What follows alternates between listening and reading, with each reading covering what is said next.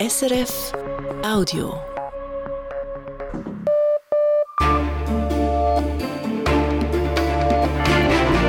Radio SRF Echo der Zeit mit Ivan Lieberherr.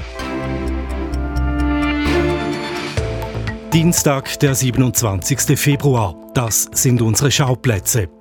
Ostdeutschland, wo Fabriken für Computerchips boomen, dank Subventionen. Man schafft jetzt Arbeitsplätze und ignoriert dabei, dass eigentlich jetzt schon gar nicht genug Arbeitskräfte da sind. Sagt der Ökonom Joachim Ragnitz. Ob weitere Fachkräfte zuziehen, ist fraglich, auch wegen des schlechten Rufs der Region als Hochburg von Rechtsextremen. Dann Großbritannien. Die Schockwellen des Gaza-Kriegs erreichen die britische Innenpolitik. Montenegro. Der Premier verspricht Brücken zu bauen zwischen den verschiedenen Volksgruppen des Landes. Und Tibet. Mönche protestieren gegen ein riesiges Staudammprojekt.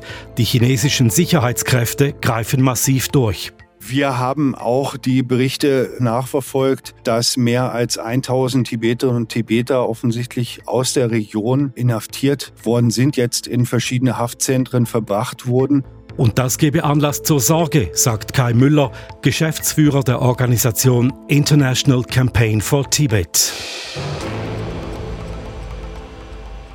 Bodentruppen in die Ukraine, um sie im Krieg gegen Russland zu unterstützen. Das schließt der französische Präsident Emmanuel Macron nicht mehr aus. Seine Aussage stößt auf Ablehnung. Die Nachrichten mit Lara Christen.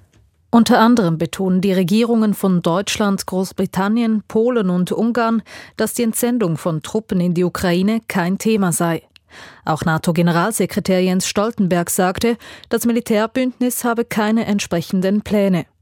Eine Warnung kam aus Moskau. Wenn NATO-Länder Truppen in die Ukraine entsenden würden, wäre ein Konflikt mit der NATO unausweichlich, sagte ein russischer Regierungssprecher. Derweil hat der französische Außenminister die Aussagen von Macron präzisiert. Frankreich könne Truppen beispielsweise für Minenräumung oder Cyberabwehr in die Ukraine schicken und nicht um im Krieg gegen Russland zu kämpfen. Der russische Menschenrechtsaktivist Oleg Orlov ist in Russland zu zweieinhalb Jahren Lagerhaft verurteilt worden. Dies, weil Orlov den russischen Angriff auf die Ukraine kritisiert hatte, wie die Menschenrechtsorganisation Memorial mitteilte. Ein Gericht in Moskau sprach den 70-Jährigen wegen wiederholter Diskreditierung von Russlands Armee schuldig. Orlov ist Co-Vorsitzender der Menschenrechtsorganisation Memorial, die 2022 mit dem Friedensnobelpreis ausgezeichnet wurde. Nun nach Berlin. Dort ist die ehemalige linksextremistische Terroristin Daniela Klette festgenommen worden. Sie war Mitglied der sogenannten dritten Generation der RAF, der Roten Armee-Fraktion, und wurde seit Jahrzehnten gesucht, unter anderem wegen versuchten Mordes. Die unterdessen 65-jährige Daniela Klette soll zudem für Raubüberfälle auf Geldtransporte und Supermärkte verantwortlich sein. In die Schweiz zu Entscheiden des Parlaments. Zuerst zum elektronischen Patientendossier. Das Parlament will, dass die Entwicklung des elektronischen Patientendossiers vorangetrieben wird. Nach dem Nationalrat hat auch der Ständerat für die nächsten fünf Jahre 30 Millionen Franken bewilligt. In einem elektronischen Patientendossier ist die Krankengeschichte einer Person an einem Ort gesammelt und jederzeit abrufbar. Das entsprechende Gesetz wird aktuell überarbeitet. Mit den nun gesprochenen 30 Millionen soll die Finanzierung weiter gesichert sein. Wegen einiger Differenzen geht die Vorlage zurück an den Nationalrat. Bis zu einer halben Million Seniorinnen und Senioren werden jedes Jahr Opfer von Gewalt, laut einem Bericht des Bundes. Nun hat das Parlament entschieden, dagegen soll etwas unternommen werden. Nach dem Nationalrat hat auch der Ständerat einem Vorstoß zugestimmt, der ein Präventionsprogramm fordert. Damit soll die Gesellschaft sensibilisiert und Gewalt im Alter enttabuisiert werden. Whistleblower sollen hierzulande nicht besser geschützt werden. Anders als der Ständerat hat der Nationalrat einen entsprechenden Vorstoß abgelehnt. Damit ist die Sache vom Tisch. Es ging darum, eine rechtliche Grundlage zu schaffen, um Whistleblower im privaten Sektor besser zu schützen. Weiter forderte der Vorstoß, dass die Maximalbußen für Unternehmen im Strafgesetzbuch erhöht werden. Die Börsendaten von 18.04 Uhr geliefert von SIX. Der Swiss Market Index schließt bei 11.440 Punkten, minus 0,1 Prozent. Der Dow Jones Index in New York fällt um 0,5 Prozent. Der Euro wird zu 95 Rappen 42 gehandelt, der Dollar zu 87 Rappen 92. Und wie entwickelt sich das Wetter, Lara Christen? Über dem Flachland ist es bis morgen Abend meist grau mit wenigen Aufhellungen. In den Alpen scheint morgen zeitweise die Sonne, die Höchstwerte erreichen rund 10 Grad. Im Süden fällt in der Nacht noch Regen oder ab 1500 Meter Schnee. Morgen scheint zeitweise die Sonne bei bis zu 13 Grad. Klagen, nichts als Klagen kommen aus Deutschland, wenn es um die Wirtschaft geht. Gerade eben stellte Wirtschaftsminister Robert Habeck einen Bericht vor mit dem ernüchternden Resultat, die deutsche Wirtschaft stagniert. Hohe Energiepreise werden kritisiert, hohe Steuern, die Stimmung ist schlecht. Das gilt allerdings nicht für alle Regionen. Gerade in Ostdeutschland wird viel investiert, etwa in Dresden, wo sich eines der wichtigsten Halbleiterzentren der Welt befindet. Simon Fatzer wollte wissen, was das Wachstum in der Stadt an der Elbe mit sich bringt. Beim berühmten historischen Schlossplatz verspricht an jenem tristen Morgen ein Plakat eine Schneeparty, aber der Traum vom Wintermärchen schmilzt im milden Wetter dahin. Wahre Geschichten tönen in Dresden so. an einigen Stellen haben wir noch Erdaushub und an anderen Stellen Der Chiphersteller Infineon baut seinen Standort aus für 5 Milliarden Euro emsiges Treiben auf der Baustelle. Das wird der eigentliche Produktionsbereich werden, die Baugrube hier und direkt vor dem Gebäude dann. Ab 2026 kommen hier zu den 3200 Arbeitsplätzen nochmals 1000 dazu. Mehrere hundert Personen will Infineon künftig selbst ausbilden. Der ostdeutsche Halbleiterstandort wächst und ist jetzt schon der größte Europas. Die Wurzeln dieses Silicon Saxony reichen bis in die DDR zurück. Die EU forciert die Produktion auf dem Kontinent. Die omnipräsenten deutschen Klagen über hohe Preise, Bürokratie, mangelnde Digitalisierung, Christoph Schumacher von Infineon erlebt es ganz anders. Wir haben hier bereits bestehende Infrastrukturen, wir haben hochqualifizierte Mitarbeiter. Von daher ist es sehr sinnvoll, an einem bereits bestehenden Standort zu investieren. Darüber hinaus haben wir hier wirklich perfekte Rahmenbedingungen, auch was die Zusammenarbeit hier mit der Verwaltung auf Stadt- und Ebene des Freistaats angeht. Auch TSMC aus Taiwan will rekordhafte 10 Milliarden Euro investieren und bringt 2000 Arbeitsplätze mit. Dresden boomt. Oberbürgermeister Dirk Hilbert stellt das bei aller Genugtuung vor Probleme. Die Infrastruktur muss mitwachsen. Wasser, Energie, Verkehrswege, Schulen und besonders schwierig Wohnungen, wodurch im Bauwesen praktisch Stillstand herrscht. Jetzt ist natürlich die Herausforderung, die wir derzeit insgesamt im deutschen Markt sehen, dass die Baupreise, die Finanzierungsbedingungen für Bauern sich deutlich verschlechtert haben und ähm, damit der Neubau nahezu zum Erliegen gekommen ist. Die Stadt versuche, die Industrie beim Wohnungsbau einzubeziehen. Hilbert schweben zum Beispiel Werkswohnungen vor. Dresden versucht den Firmen den roten Teppich auszurollen und auch der deutsche Staat tut dies. Er unterstützt die Chipindustrie mit Milliarden. Die zu subventionieren ist also, also völlig blödsinnig. Ne? Das sagt Ökonom Joachim Ragnitz. Also Infineon wäre so oder so hergekommen. Ich meine, die haben hier ihr großes Werk schon. Also die haben einen Großteil der Forschung hier, hier in Dresden. Die Politik habe sich mit den riesigen Subventionen selbst eine Falle gestellt, sei erpressbar geworden.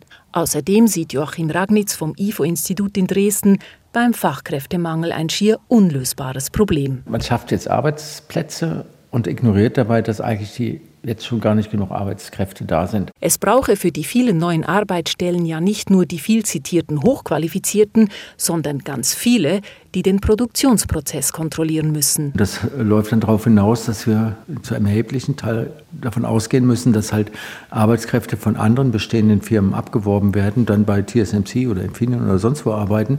Das heißt, der Fachkräftemangel woanders wird noch viel größer nur weil die einen halt so hohe Löhne zahlen können. Es werden also einige Firmen wachsen, während andere eingehen.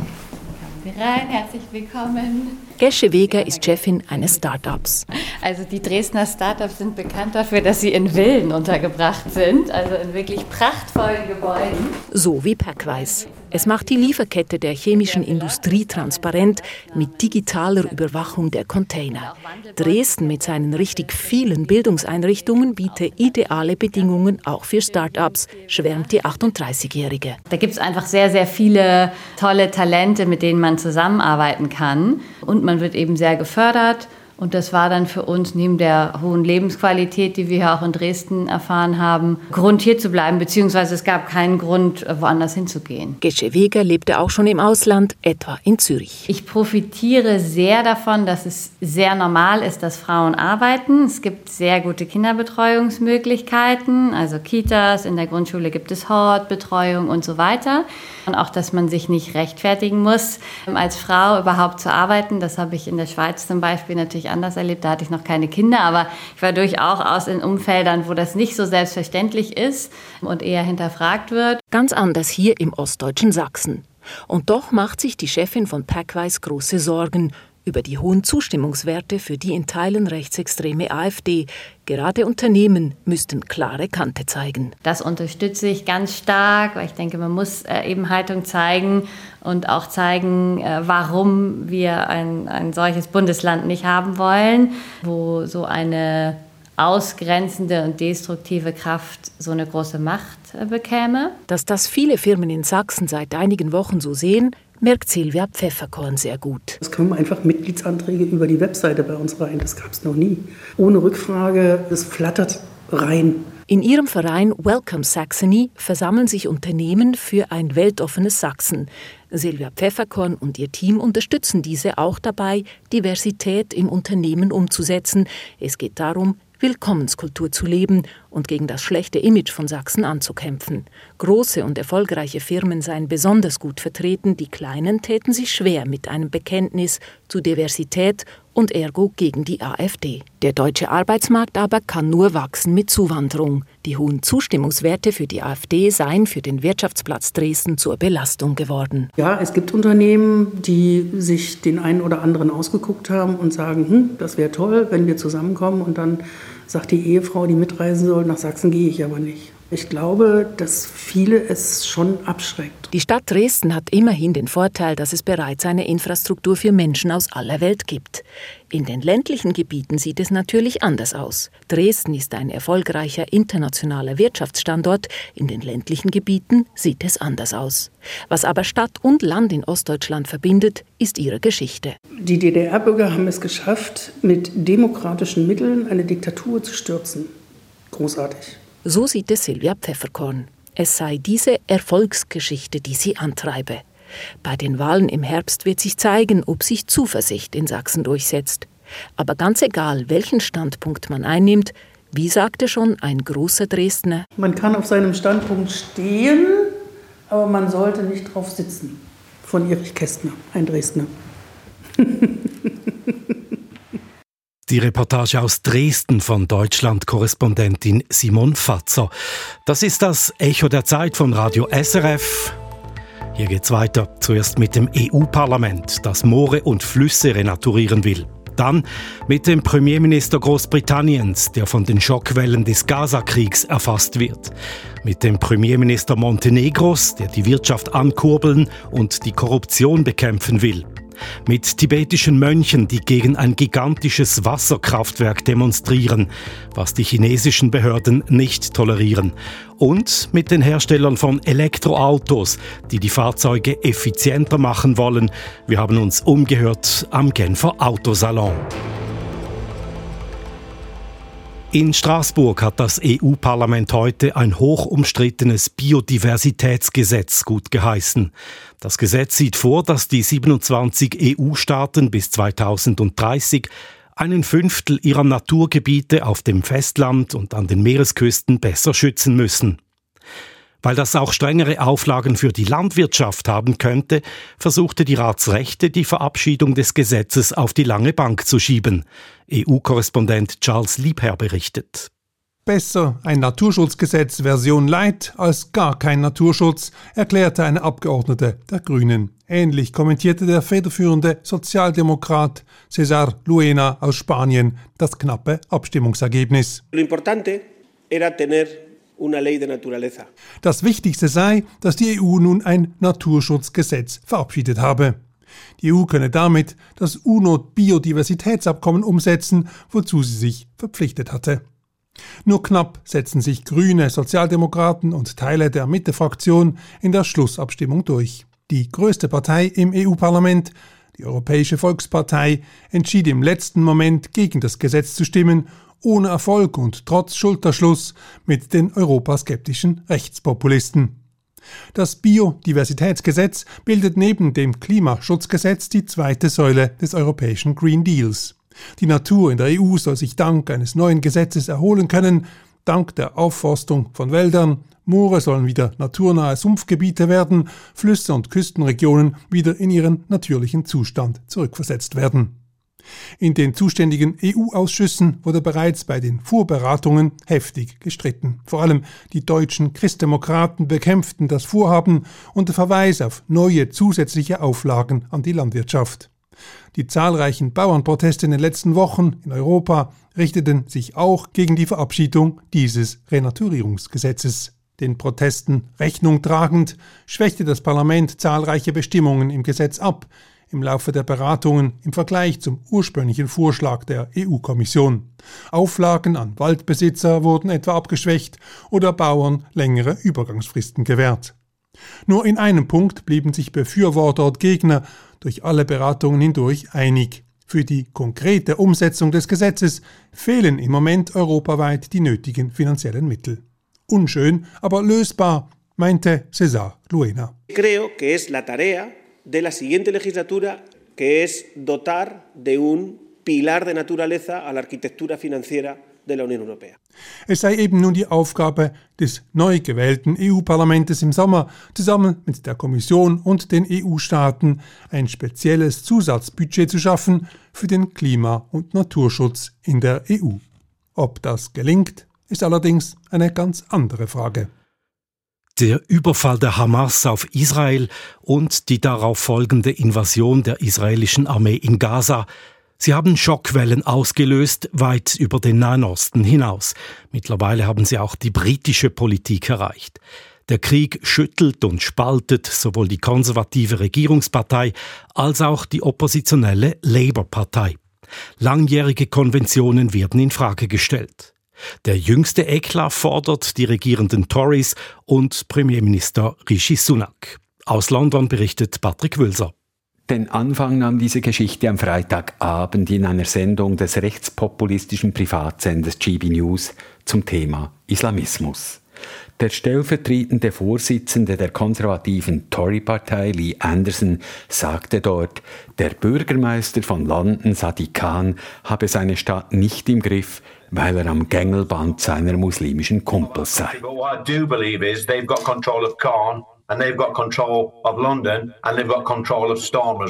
Und dies sei der Grund, weshalb der Muslim und Labour-Genosse Khan die pro-palästinensischen Proteste in London seit Wochen gewähren lasse. Die Äußerung kostete Lee Anderson mittlerweile sein Amt. Denn Premierminister Rishi Sunak hat sich bereits am Wochenende von seinen Parteikollegen distanziert. I think it's incumbent on all of us, especially those elected to parliament. Gerade Politikerinnen und Politiker sollten solche Aussagen vermeiden. Worte haben eine Wirkung. Sie können verletzen und im schlechtesten Fall neue Konflikte entzünden. Deshalb wurde Lee Anderson aus der Fraktion ausgeschlossen. In Krisenzeiten muss man seine Worte sorgfältig abwägen. In the current environment where tensions are running high. Mit dieser sibyllinischen Intervention war die Angelegenheit für den Premierminister und seine Regierungspartei jedoch nicht ausgestanden. Gerade Tories im Norden England sind mit dem Rauswurf nicht einverstanden und fordern, dass Anderson umgehend rehabilitiert werde. Schließlich habe der Mann nur gesagt, was viele denken, zum Beispiel die konservative Hardlinerin Suella Braverman. In einem Artikel im konservativen Daily Telegraph behauptet die frühere Innenministerin gar, das ganze Königreich sei mittlerweile von Islamisten und Antisemiten unterwandert. Und der konservative Parlamentarier Paul Scully ging gestern noch einen Schritt weiter. Einzelne muslimische Quartiere in London oder Birmingham seien für normale Leute mittlerweile No-Go-Zonen, sagt er in einer Talksendung. Um, parts of Tower Hamlets, for example, where, where people have, there are no-go areas, parts of Birmingham. Für den Bürgermeister von London, Sadiq Khan, sind solche Äußerungen so rassistisch wie islamophob. Look, what we know over the last four months has been a massive increase in anti-Semitism. Seit dem Ausbruch des Krieges im Nahen Osten am 7. Oktober hat der Antisemitismus, aber eben auch die Islamophobie in Großbritannien deutlich zugenommen. Ich verurteile beides. That's why it's so important to be careful with uh, language. Großbritannien ist eine multiethnische Gesellschaft. Allein in London werden 300 Sprachen gesprochen. Rechtspopulisten wie Nigel Farage haben bis heute nicht einmal den Sprung ins Parlament geschafft. Umso bedenklicher sei der jüngste Eklat, sagte der frühere Vorsitzende der konservativen Partei, Lord Chris Patton, gegenüber der BBC. Culture wars do a disservice to sensible political debate. They undermine civility and tolerance and clubability, and they make it less likely that we'll solve the real problems we've got. Solche Kulturkämpfe würden die politische Diskussionskultur beschädigen und insbesondere von den wahren Problemen ablenken, meint Chris Patton. Nur kann man Debatten über heikle Themen einfach verbieten. No, you can't, but you can conduct them in a, and at least a moderately civil way. Nein, das kann man nicht, aber man sollte sie in einem moderaten und zivilisierten Ton führen, im Wissen, dass es Mitmenschen gibt, deren Gefühle mit bestimmten Äußerungen verletzt werden können. Gefährlich werden politische Debatten, wenn sie auf Rasse, Ethnie, Hautfarbe oder Religion abzielen. Es sind Vereinfachungen und Pauschalisierungen, welche unser Zusammenleben beschädigen und durch die sozialen Medien noch verstärkt werden. Uh, Politische Dramen gehören in Westminster zum ortsüblichen Tagesgeschäft. Sie verpuffen meist innerhalb Wochenfrist. Beim jüngsten Streit scheint es sich jedoch um einen Ausläufer des Gaza-Konflikts zu handeln, der auch die politische Landschaft im Vereinten Königreich nachhaltig vergiften könnte. Montenegro im Südosten Europas. Das Land hat politisch unruhige Zeiten hinter sich. In den letzten Jahren sind gleich zwei Regierungen frühzeitig gescheitert. Die gegenwärtige Regierung ist seit vergangenem Herbst an der Macht. Wichtigste Kraft ist die junge Partei Europa jetzt. Allerdings ist Europa jetzt auf die Unterstützung von proserbischen Parteien angewiesen. In einem Vielvölkerstaat wie Montenegro ein heikles Thema. Viele fragen sich daher, wohin steuert das NATO-Mitglied Montenegro? Auslandredaktor Janis Fahrländer sprach darüber mit Premierminister Milojko Spajic. Wenn man etwas erreichen wolle, braucht man einfache Ziele, sagt Milojko Spajic. I think if you want to achieve results, you have to have simple goals. And uh, I think we do. Seine Regierung habe drei Schwerpunkte. Die EU-Integration, den Kampf gegen die Korruption und wirtschaftliches Wachstum. Spajic setzt auf einfache Schlagworte und kommt damit bei der Bevölkerung an. Nach Korruptionsaffären ehemaliger Regierungen und einem EU-Prozess, der nach anfänglichen Erfolgen stagniert, überrascht dies allerdings nicht groß. Der Ex-Banker Milojko Spajic präsentiert sich und seine Partei Europa Jetzt, die erst letztes Jahr gegründet wurde, betont pragmatisch und unideologisch, ein Gegenmodell zum bisherigen Politikstil in Montenegro. Dazu passt, dass er mit alten Grabenkämpfen zwischen den Volksgruppen brechen will. Montenegro ist ein vielfältiges Land.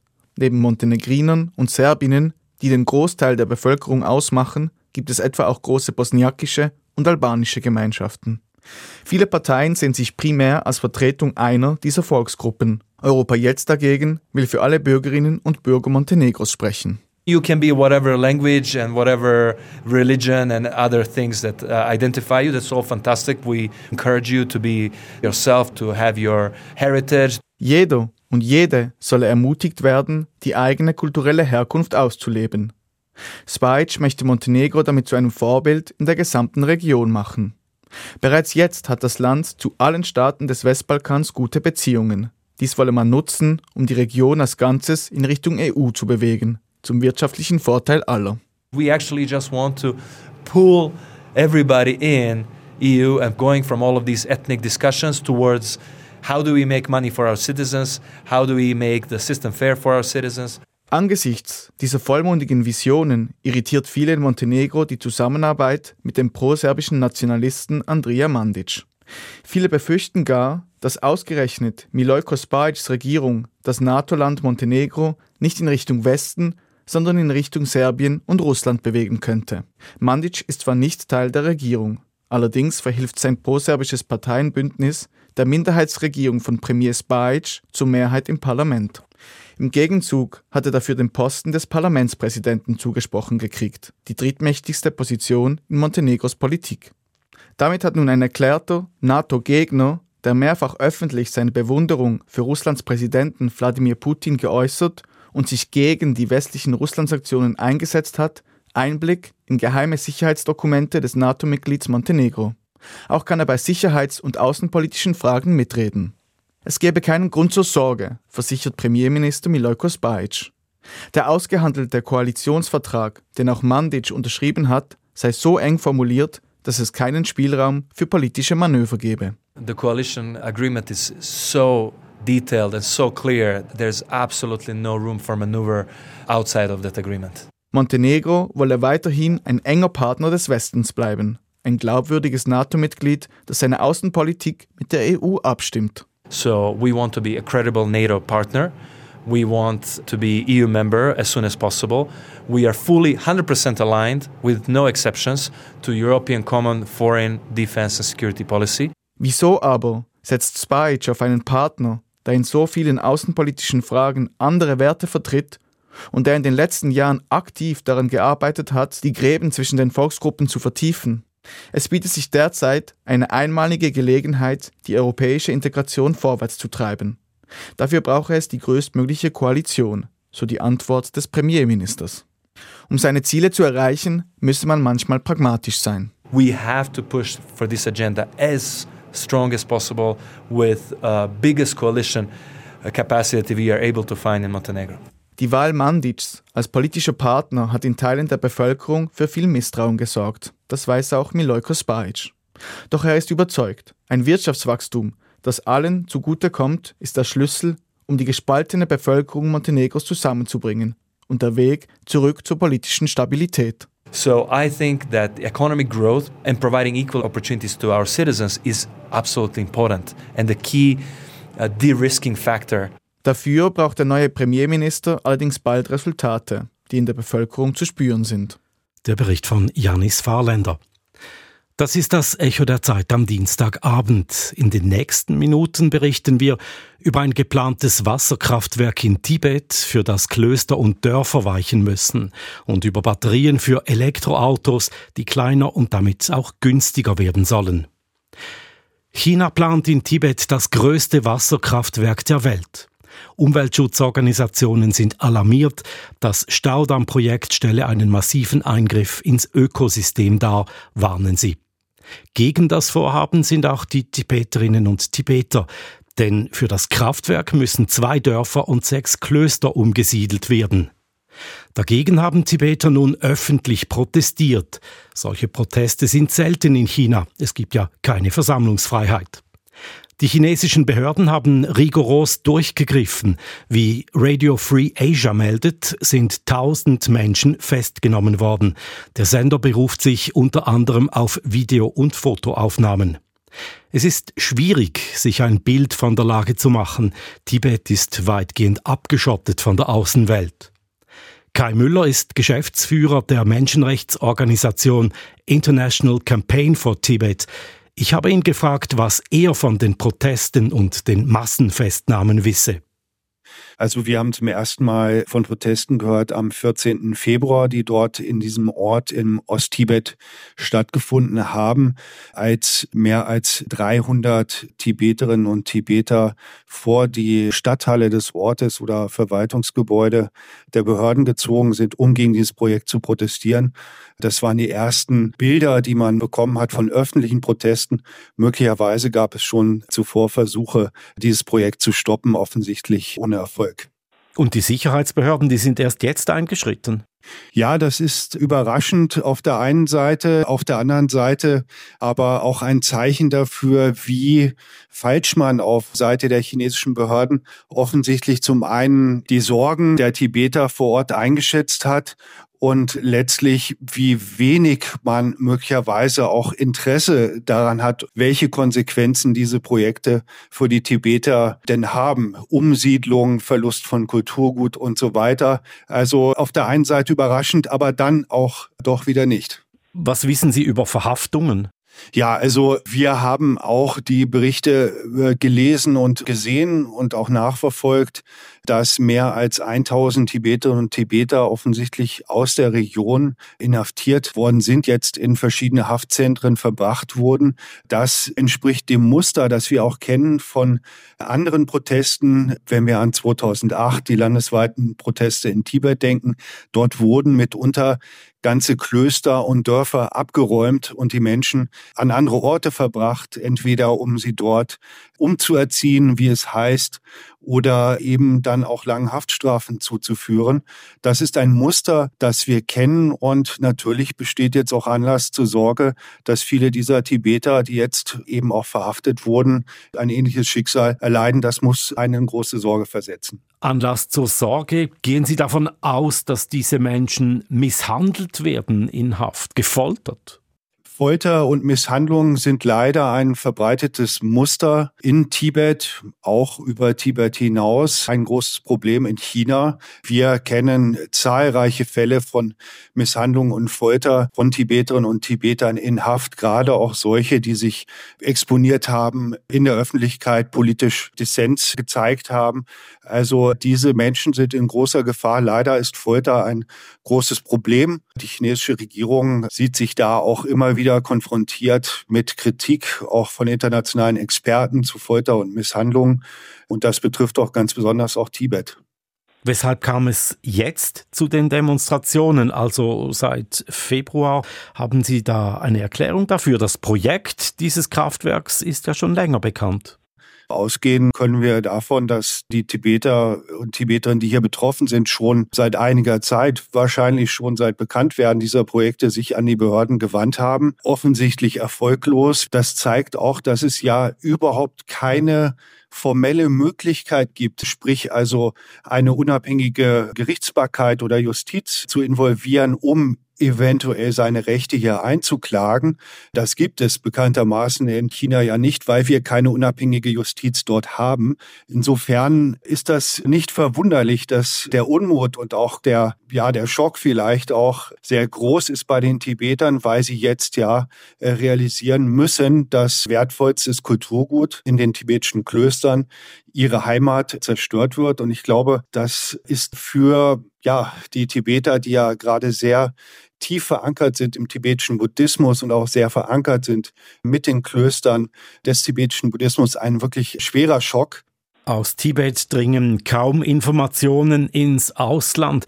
Welche Quellen haben Sie für Ihre Informationen? Wir schauen uns natürlich ganz genau die offiziellen Quellen an, die Verlautbarungen der chinesischen Behörden in Tibet, in tibetischer, in chinesischer Sprache.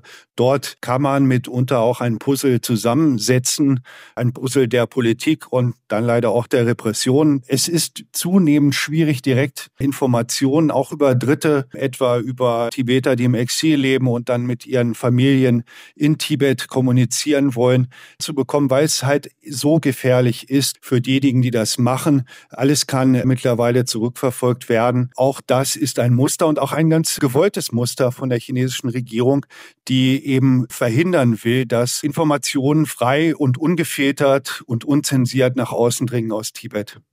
Eben, wir hören hier kaum etwas aus Tibet. Ganz generell, wie steht es denn um die Unabhängigkeitsbestrebungen? Nun, also die Bestrebung des Dalai Lama, der nach wie vor die Leitfigur ist der Tibeter, besteht ja darin, für Selbstbestimmung einzutreten. Und der Dalai Lama verfolgt ja den sogenannten mittleren Weg. Das heißt, er will im Dialog mit der chinesischen Regierung eine Lösung finden, die im beiderseitigen Interesse ist. Tibeter in Tibet verehren nach wie vor den Dalai Lama außerordentlich stark. Und das ist eine Bedrohung für die chinesische Regierung. Auf jeden Fall, so wird das auch gesehen weil das natürlich Kontrollverlust bedeutet für die kommunistische Partei. Wir beobachten immer wieder kleine Zeichen des Protestes, die natürlich auch dramatische Konsequenzen haben können. Wir beobachten immer wieder ja einzelne Proteste von einzelnen Tibetern und natürlich nicht zu vergessen die ganze Reihe von wirklich dramatischen Selbstanzündungen, die es in den letzten 10, 15 Jahren gegeben hat in Tibet. Also es gibt Protest nach wie vor in Tibet. Man sieht es vor allem wenn er mal ausbricht, so eruptiv, wie das hier jetzt bei diesem Staudamm-Protest der Fall ist, das muss die chinesische Regierung in Sorge versetzen, weil sie es einfach nicht schafft. Und das ist ja eine faktische Beobachtung, die Kontrolle oder quasi eine völlige Legitimierung ihrer Herrschaft in Tibet zu erreichen. Sagt Kai Müller. Er ist Geschäftsführer der International Campaign for Tibet. Diese Organisation setzt sich für die Selbstbestimmung Tibets ein.